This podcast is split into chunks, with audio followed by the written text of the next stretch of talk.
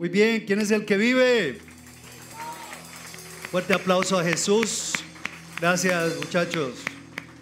Muchas gracias, muchas gracias, muchas gracias. Cris, linda canción, muchas gracias, muchas gracias. ¿Si les gustó el bambuco o no? Y si no, a tocar buscar aquí unos voluntarios que comiencen aquí a bailar el bambuco, que está muy sabroso ese bambuco. Un bambuco Tex-Mex, algo así, ¿cierto que sí? Maravilloso. Bueno, ¿cómo le fue? Hace ocho días tuvimos nuestro musical, ya hace ocho días. ¿Cómo les pareció el musical? ¿Se han felicitado y saludado a los actores, a los músicos? ¿Si les han dado las gracias? ¿Vale la pena acercarse ahora que salgan los de la cabina de control? Qué rico decirles, ¿sabes qué? Gracias. Gracias por esos esfuerzos. ¿Cuántos ensayos hicieron, David? ¿Treinta y cuántos? Treinta y siete. Un aplauso, por favor. Wow, un esfuerzo gigante, gigante. Hicieron un trabajo extraordinario.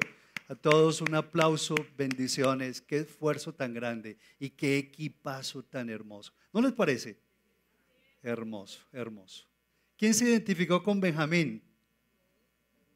¿Cierto que sí? De alguna u otra manera como que hemos tenido nuestras metidas de patica por ahí, ¿cierto? Pero Dios nos recoge con su tierna misericordia, ¿cierto? Y aquí nos tiene en casa. Vuelvo a casa, volvimos a casa, estamos en casa y tú que vienes por primera vez, bienvenido a esta casa. Que Dios te bendiga.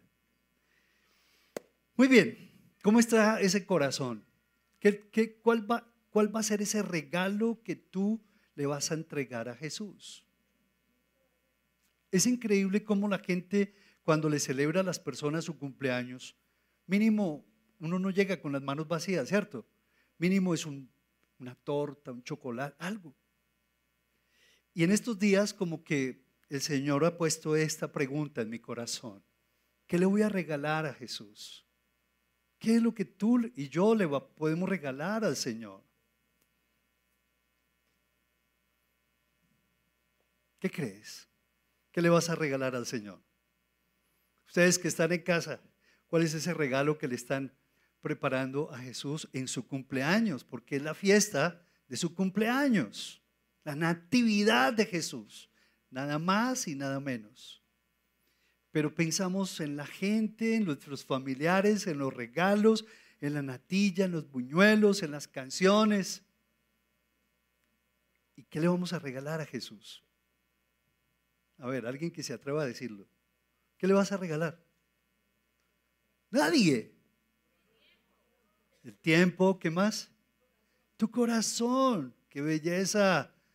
Muy bien, un aplauso, démosle un aplauso. El corazón. Bueno, ¿a quién le gustaría regalarle el corazón a Jesús? ¿Sí? Que ese corazón realmente sea un corazón que le agrade al Señor. Porque yo no le puedo entregar al Señor ni lo viejo, ni lo enfermo, ¿cierto? no le puedo entregar al Señor un corazón amargado. No le debo entregar al Señor un corazón lleno de resentimiento, sino que debo entregarle un corazón como dulce. Hay una canción que si se las canto me van a, a tirar tomates, ¿sí o no? Pero dice, Señor, dame un nuevo corazón, Señor, un corazón para un corazón, todos. Dame un nuevo corazón, limpio como el cristal. Dice, dulce como la miel.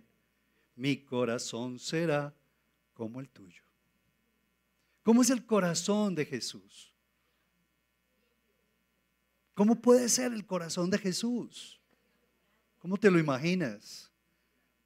Grande, dulce, espontáneo, amoroso, tierno, increíble, maravilloso. Podemos decir, no, pero es que es el corazón de Jesús. Bueno, cierto, la escritura nos habla que debemos perseguir el corazón de Jesús. Jesús se refería a David como un hombre conforme al corazón de Dios. Y ese es el anhelo que tú debes tener, el, el anhelo de anhelos. Señor, hazme un hombre conforme a qué? A tu corazón.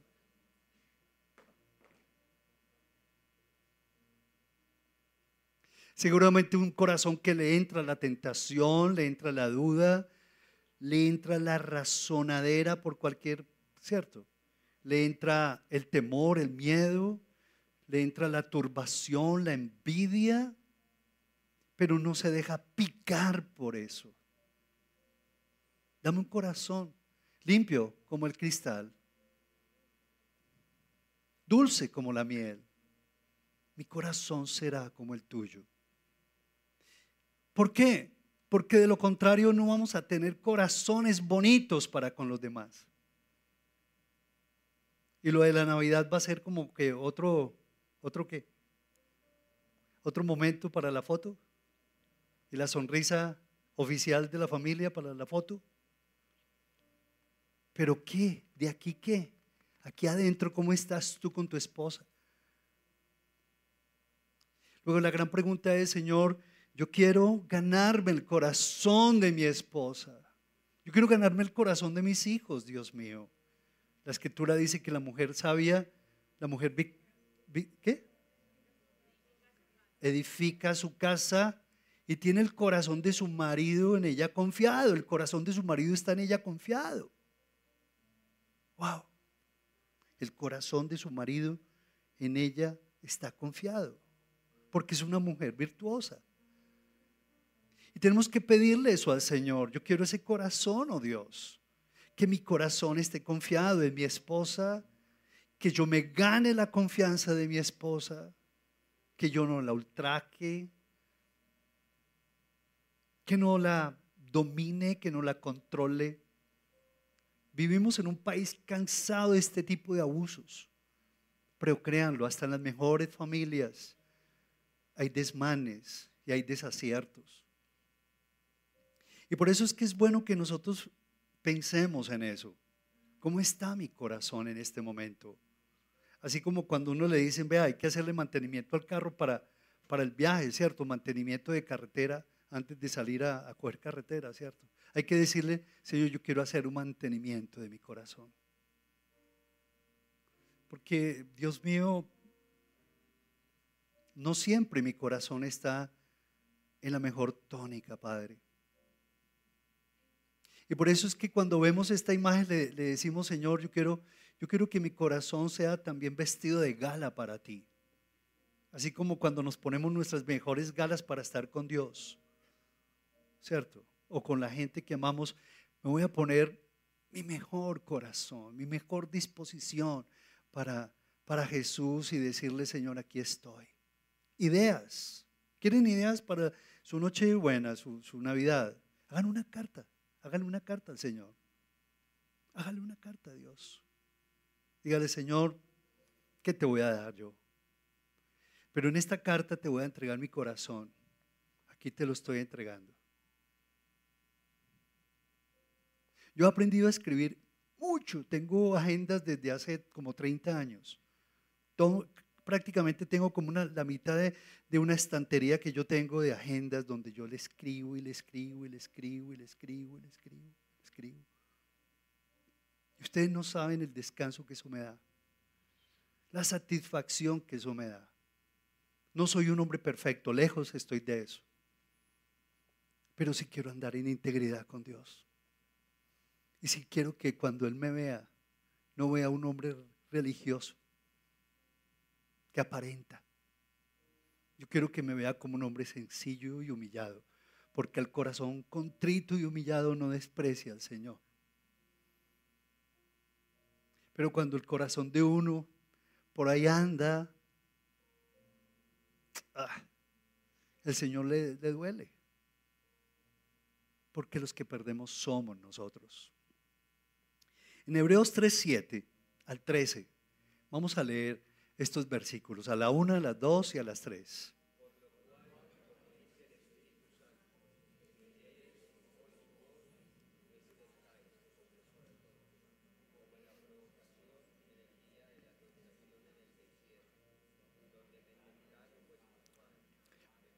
¿Podrían leer todos más fuerte, por favor? Ah, pero lean sus, sus Biblias. Esta es una ayuda, esta es una ayuda. Pero yo me muevo aquí tranquilos. Si no alcanzan a leer en la pantalla, entonces trataré de quedarme quieto, pero abran sus Biblias y subrayen esos versículos. De nuevo vamos a leerlo. Por lo cual, como dice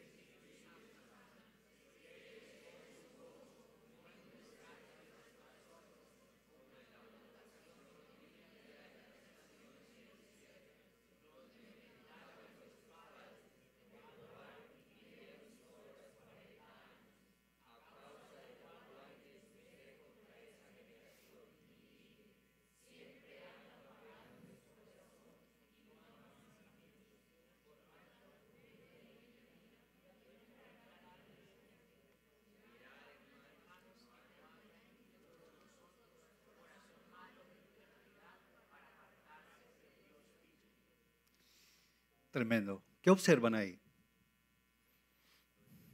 Observación, interpretación y aplicación. ¿Qué observan de ese pasaje?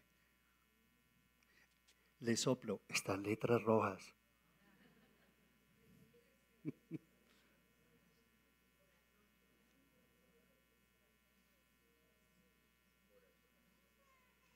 Miren, corazones duros. ¿Qué más? Hay corazones que más. Díganlo con libertad. ¿Cómo se llaman los que vagan? ¿Vagabundos? No. Son corazones vagabundos. ¿Y los últimos, cómo se llaman? Son corazones incrédulos. Aquí en este pasaje nos, eh, si observamos, miren, tres clases de corazones. Y en esta Navidad es importantísimo, y no solamente por la Navidad, sino por el estado de tu vida. Hoy vamos a hablar acerca del corazón, no el que bombea la sangre por todo el cuerpo, boom, boom, boom, ¿cierto? Físico, sino en el motor de tus emociones, en el juez de tu alma, en el árbitro de tu voluntad, en el que toma las decisiones, el control de tu vida, tu corazón. Estamos hablando de ese centro de operaciones, el corazón. Y cuando uno cuida el corazón, la verdad es que la salud comienza a expresarlo. Si hay un corazón que realmente está dañadito y mi corazón no está bien, la verdad es que yo lo voy a demostrar lo voy a expresar, difícilmente lo voy a disimular. Tú conoces a tu esposa, tú conoces a tus hijos, tú conoces a tu mamá. Tú mismo lo experimentas cuando tu corazón está desanimado, cuando tu corazón está triste, cuando tu corazón está desinflado, ¿cierto? Tú lo conoces, Dios lo conoce. Lo conoces quienes te rodean. Y aquí el Señor está muy interesado en hablarnos a nosotros y decirnos sobre toda cosa guardada. ¿Qué dice? Guarda tu corazón, porque de él mana la vida. Hay una frase que me impacta de este, de este tema. Si lo alcanzan a ver, yo me voy a quitar. ¿Dónde me voy, Dios mío? ¿A dónde yo me voy? ¿La condición de qué? La condición de cada corazón determina su fruto. De nuevo, leamos. La condición del corazón determina la condición de tu corazón. Hay corazones endurecidos. Si tu corazón está duro, si esa es la condición de tu corazón, de allí viene el fruto. Yo no puedo recoger buenos frutos de un corazón malo. Y al contrario, ¿cierto? Porque todo se conoce por su condición. Porque de la abundancia del corazón habla la boca. Y, y ahí sí que es cierto. comenzamos a escuchar tantas palabras y comenzamos a escuchar tantas indirectas y escuchamos palabras fuertes, palabras hirientes. Yo en estos días me tocó pedir perdón dos veces porque de pronto no me expresé bien. Y simplemente yo lo dije para no seguir ahí como tapando las cosas, disimulando. Y sabes qué, perdóname, perdóname, perdóname. Y eso, ¿quién ganó? ¿La persona o yo? Los dos. Pero yo fui quien ganó más.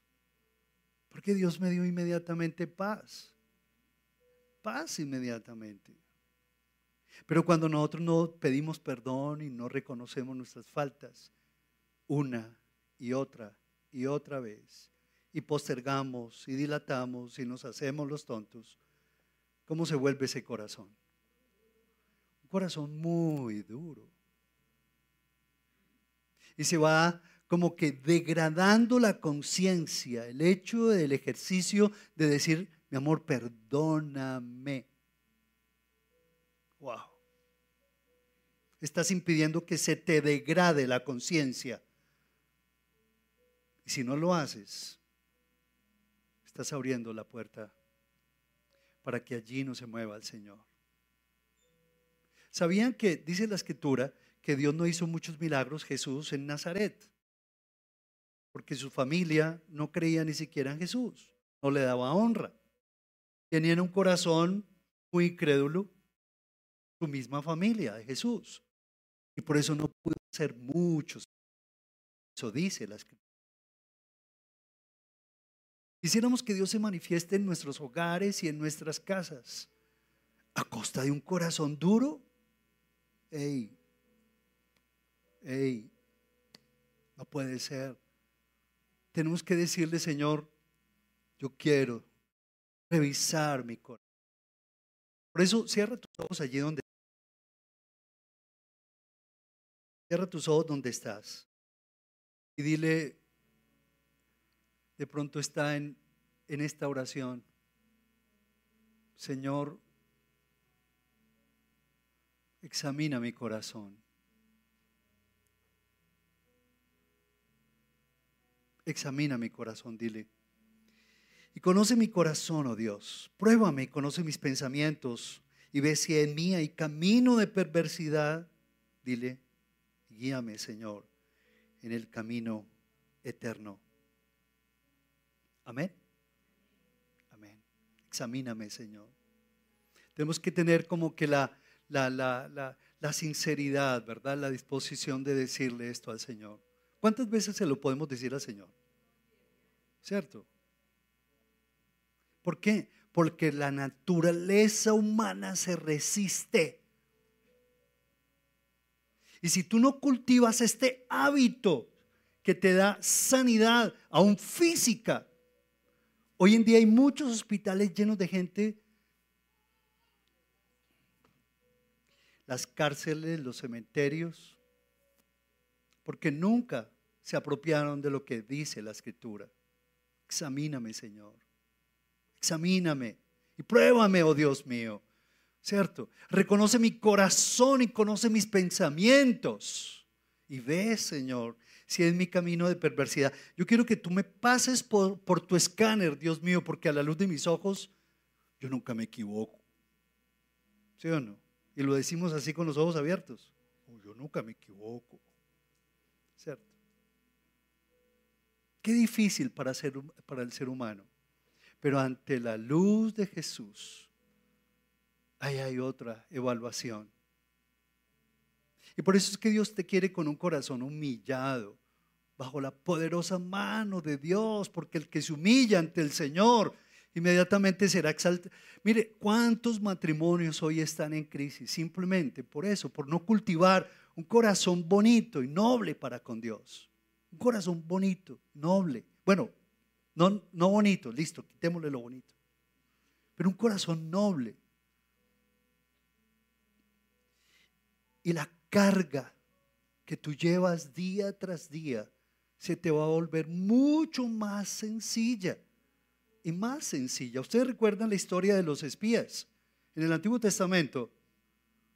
El contexto de Hebreos que leímos hace unos minutos es la historia de los, de los hebreos cuando ellos llegaron después de unos cuatro años que salieron de Egipto de manera milagrosa por el Señor. Allí estaban en un lugar llamado Cades Barnea. Y de pronto fue que el Señor les dijo, sube, sube Israel y toma posesión de la tierra que yo te doy. No temas ni desmayes. Y ellos como que dudaron. Dudaron de ¿De qué, por Dios? Si Dios los había sacado con mano milagrosa, los había conducido por el desierto de día por una columna de, día, una columna, una nube y una columna de fuego de noche. Vieron milagros, aguas saliendo del pedernal, de la roca, comida descendiendo del cielo, maná, codornices. Pero el pueblo de Israel dijo, no, yo Señor, más bien enviemos espías. ¿Recuerdan ahora sí o no? Y mandaron espías, uno de cada tribu de Israel. Y fueron los espías y fueron a reconocer la tierra que iban a poseer. Y la idea era que ellos tenían que volver con el fruto, con una muestra del fruto. La escritura nos habla de que ellos cuando regresaron regresaron con los frutos de esa tierra. Y sí, sí, Señor, tú tienes razón. La tierra es buena. Pero, pero son ciudades fortificadas. Su ejército tiene las máquinas más tecnológicas, de alta tecnología. Y los soldados son hombres de guerra que son unos gigantes en nuestro parecer éramos como langostas comparados con ellos. Nosotros no podemos conquistar la tierra. Y comenzaron a rebelarse. Y comenzaron a despotricar de Dios. Señor, mejor hubiera sido que nos hubieras dejado como esclavos en Egipto. La gente rara les hubiera convenido, en otras palabras, seguir al lado del río Nilo como esclavos que disfrutar de la libertad bajo la guía y protección de Dios. No, no podemos ir a esa tierra prometida. Sí, es muy buena, pero Señor, no, que no, que no. Y se levantaron solamente de los doce dos. ¿Quiénes eran? Josué y Caleb. No, vamos a poseer la tierra que no vamos a poseer la tierra. Bueno, y aquí la democracia no siempre nos indica que siempre la mayoría tiene la razón. Esto es que tenga oídos por oír que oiga, porque no, nunca fue el plan de Dios. Era la dirección del Señor. A veces pensamos que lo legal es espiritual y no siempre es así.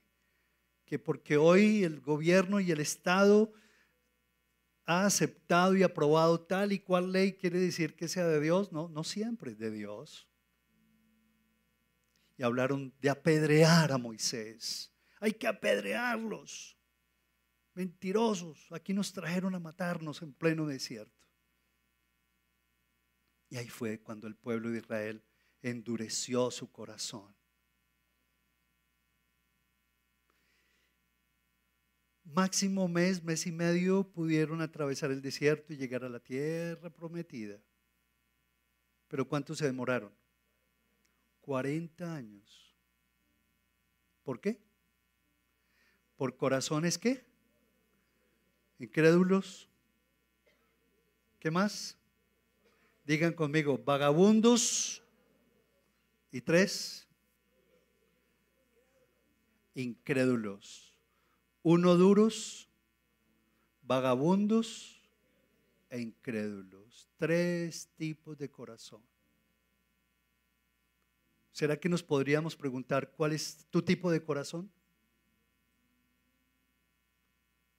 Aún en medio de las circunstancias, es que Pablo, usted no sabe las circunstancias que me toca vivir a mí.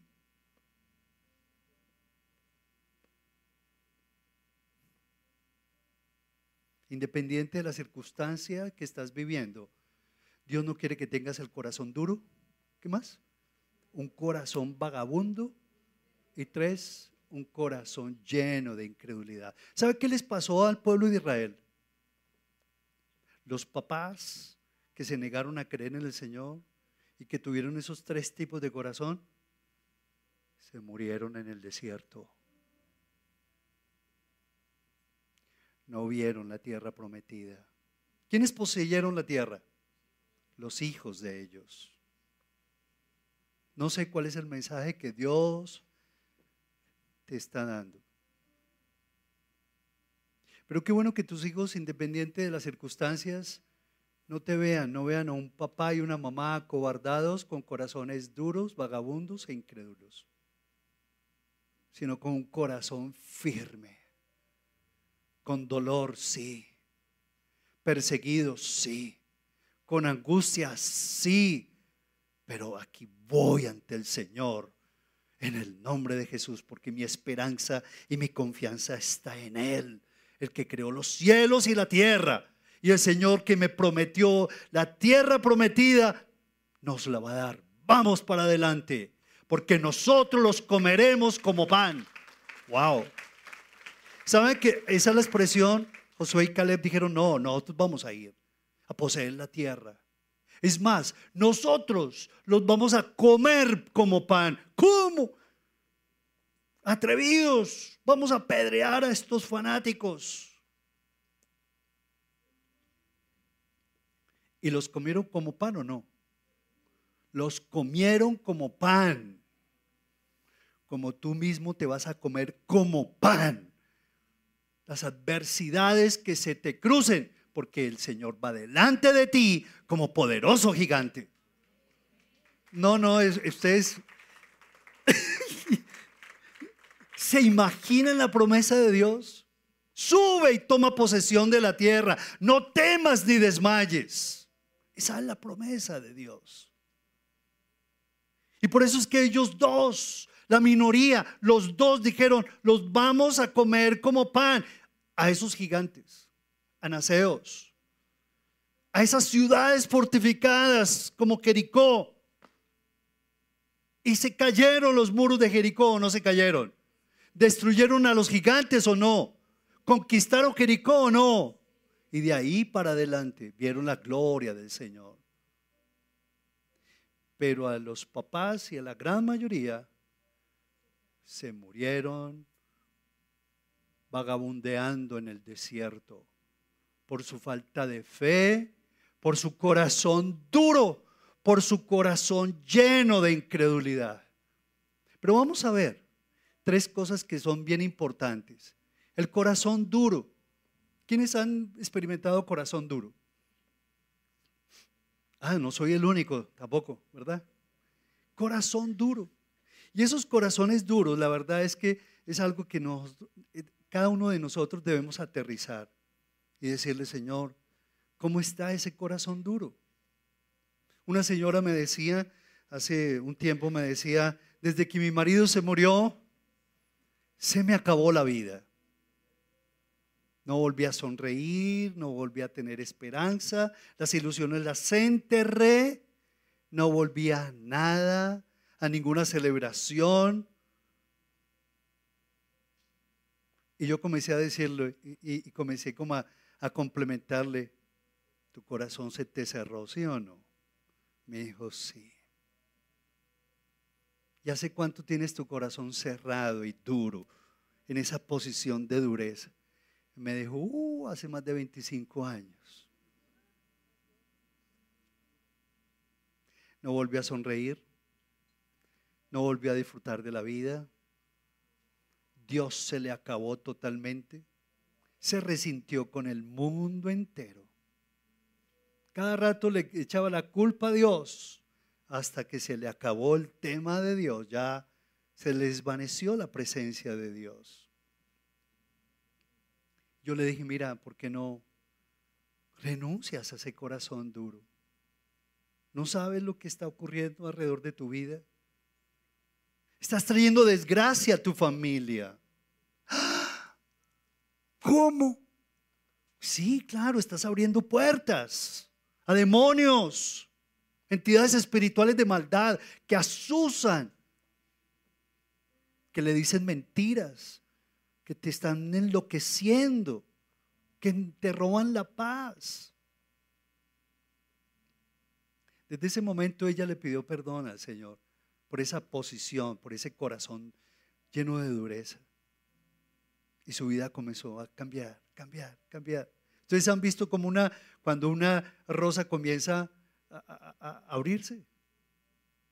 ¿Qué experimenta uno? ¡Qué riqueza! ¿Sí o no? ¡Qué belleza!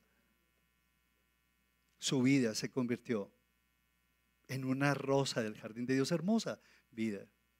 Y así te pasa a ti.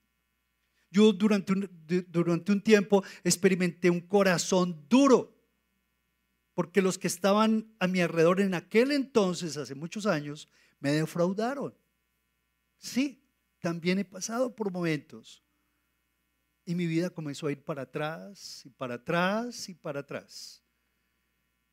Y yo como que cualquier persona era la culpable de mi desgracia.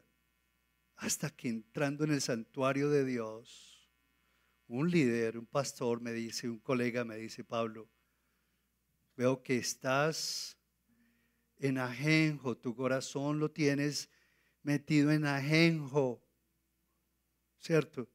En algo de hiel y ajenjo. Tú tienes que cambiar ese corazón. Él oró por mí, yo me arrepentí profundamente por mi actitud de dureza y le dije, Señor, no más, yo renuncio a esto. Perdono, perdoné. Hace años.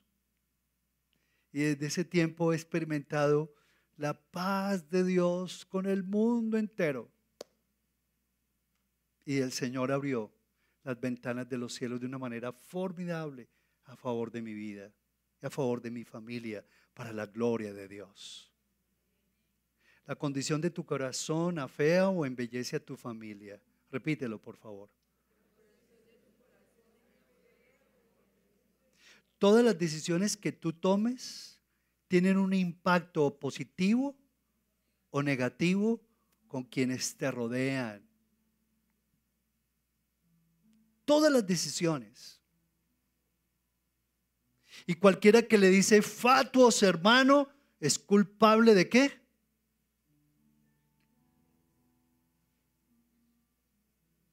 Porque esos juicios no le gustan al Señor. Aunque sea aquí en la cabeza nomás. Tonta.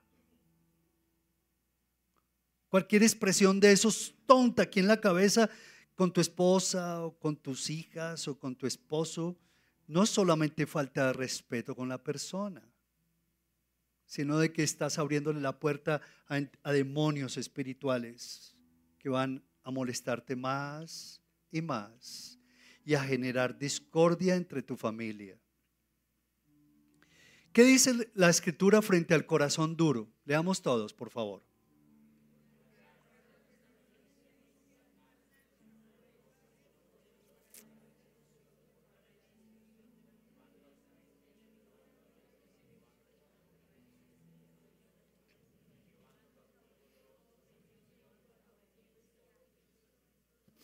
Así es. Con el corazón duro no hay que pensarla mucho. No hay que pensarla mucho. Con el corazón duro, ¿qué hay que hacer? Tomar las armas de nuestra milicia, poderosas en Dios, y destruir toda fortaleza, machacar toda dureza, toda rudeza, toda crueldad, porque el corazón duro se vuelve un corazón lleno de juicio. El corazón duro no ve al Señor, el corazón de el corazón duro no disfruta de la palabra, el corazón de Dios duro pierde la sensibilidad, pierde las proporciones, pierde bendiciones. Y contra el corazón duro hay que tomar armas de destrucción poderosas en Dios. Y en el nombre de Jesús yo lo viví. Corazón duro, fuera de mi vida en el nombre de Jesús. Todo demonio de dureza se va de mi corazón. Se caen todas las cadenas, todos los muros se, son derribados por el poder del Espíritu Santo. En el nombre de Jesús. ¿Se lo estás diciendo el Señor o no? Con, con el corazón duro no se puede tener qué? Misericordia. Con un corazón duro no se puede tener compasión.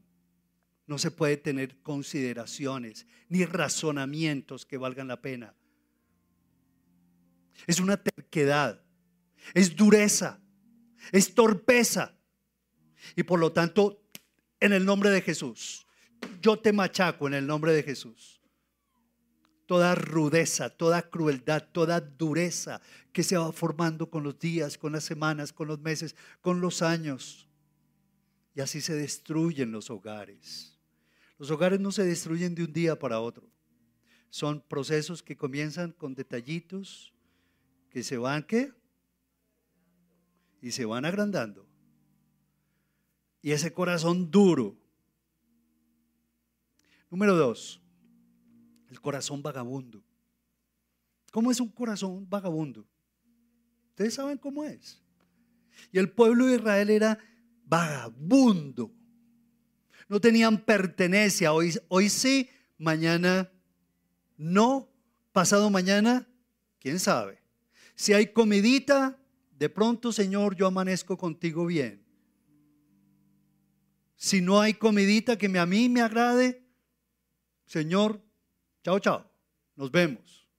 El corazón vagabundo no tiene crecimiento. No puede crecer el vagabundo porque tú no tienes raíces. Vaga aquí, vaga allá, vaga allá. Está por todas partes merodeando, buscando por aquí, buscando tomar por allá, buscando tomar por debajo, buscando tomar por el lado. ¿Sí me están entendiendo? Es un corazón vagabundo. Por eso no crece es un corazón inestable. Es un corazón que no, ¿cierto? Miren lo que dice la escritura. Leamos todos. ¿Acercados qué?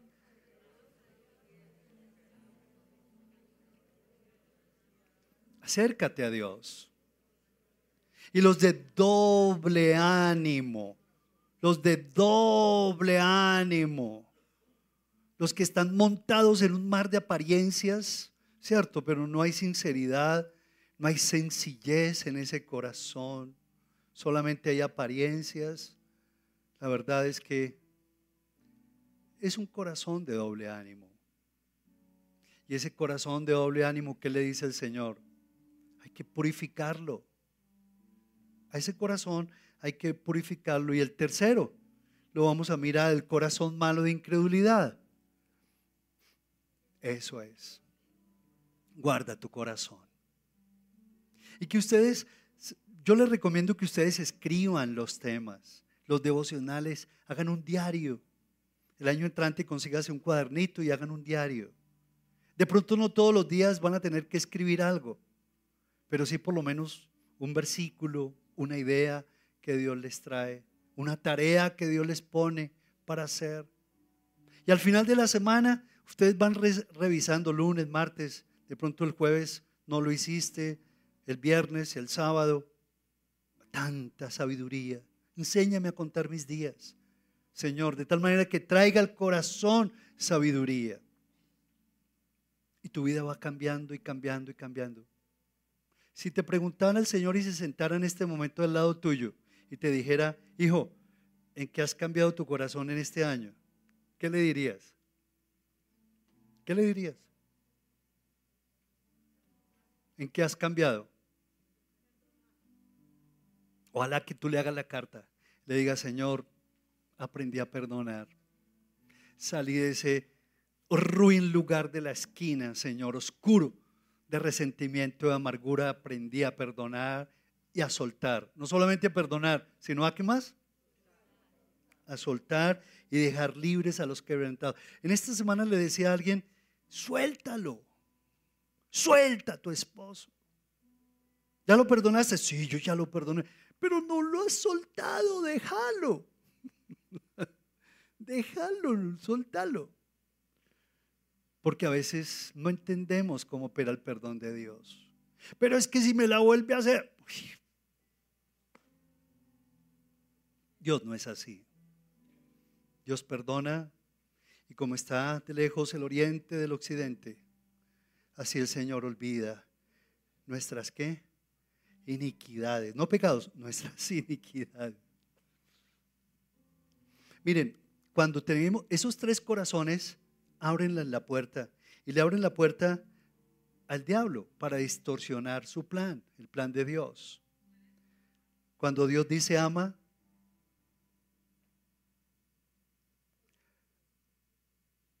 Satanás le dice a un corazón vagabundo, desprecia.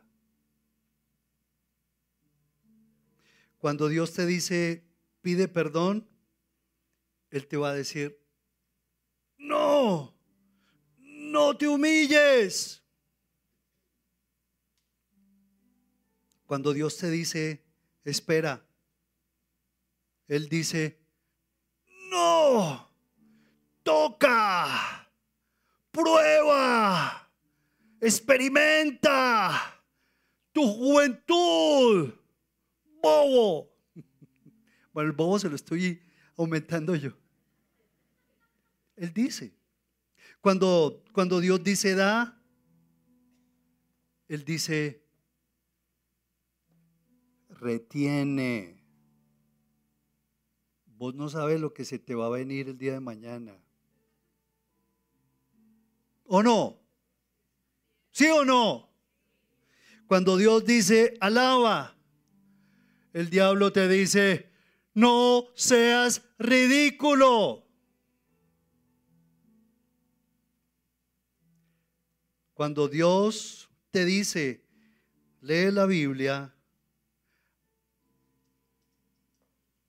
el diablo le dice al corazón incrédulo, no, qué pereza.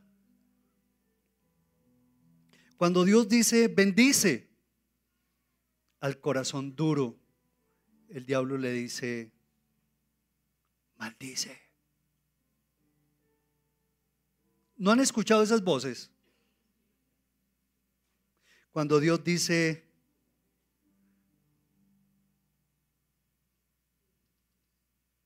comparte a otros de Cristo, Él te dice, no seas fanático, te van a rechazar y ya no te van a invitar a las rumbas. Eso también lo estoy aumentando yo. Pero no, Él lo dice también, estoy seguro. Quiero terminar con, una frase que el Señor me, me regalaba, ¿cierto? Y es que cristiano que se somete al Señor y su palabra, ¿es cristiano que qué? Volvámoslo a repetir porque es un ejercicio interesante. ¿Cristiano que qué?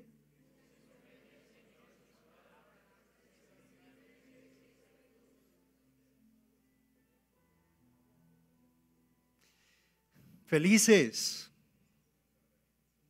Felices. Los que tienen qué? Bienaventurados, felices. Los que tienen corazón limpio, porque ellos verán a Dios. ¿Qué tal si le damos un aplauso a nuestro buen Dios?